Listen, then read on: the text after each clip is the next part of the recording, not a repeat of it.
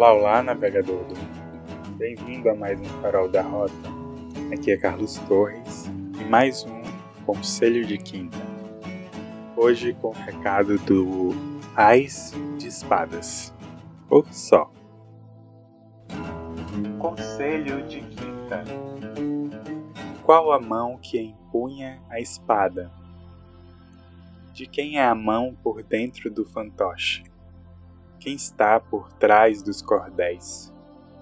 Quem pensa? Quem argumenta? Quem dirige o seu dia? Quem dirige seu sentir? Quem escolhe as suas escolhas? Quem? Quem é a mão por trás de você? Hoje estamos sós. Será mesmo? Por entre perguntas.